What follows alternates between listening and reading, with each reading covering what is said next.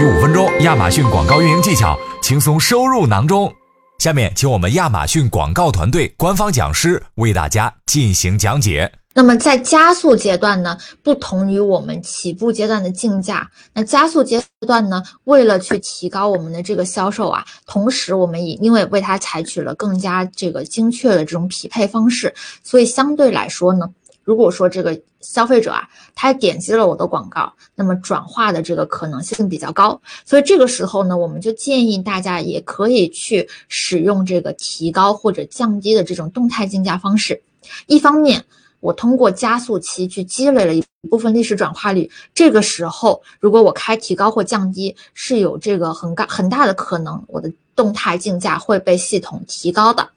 那么动态竞价提高，就说明它会以更高的竞价去出价，去跟这个池子里面所有出给这个关键词出价的这个卖家去进行竞争。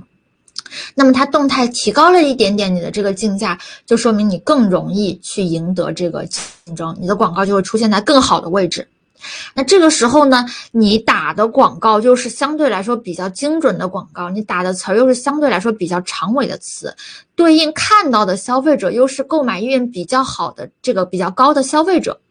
那么消费者在输这个词之后呢，你相对这个。比较符合他意愿的这个产品就出现在搜索结果靠前的位置了，那这个时候是不是更加容易引起他的点击的兴趣跟转化的兴趣呢？对吧？这个就是我们基本的一个啊匹配逻辑、关键词选择逻辑以及竞价逻辑，它搭配糅合在一起的一个使用方法。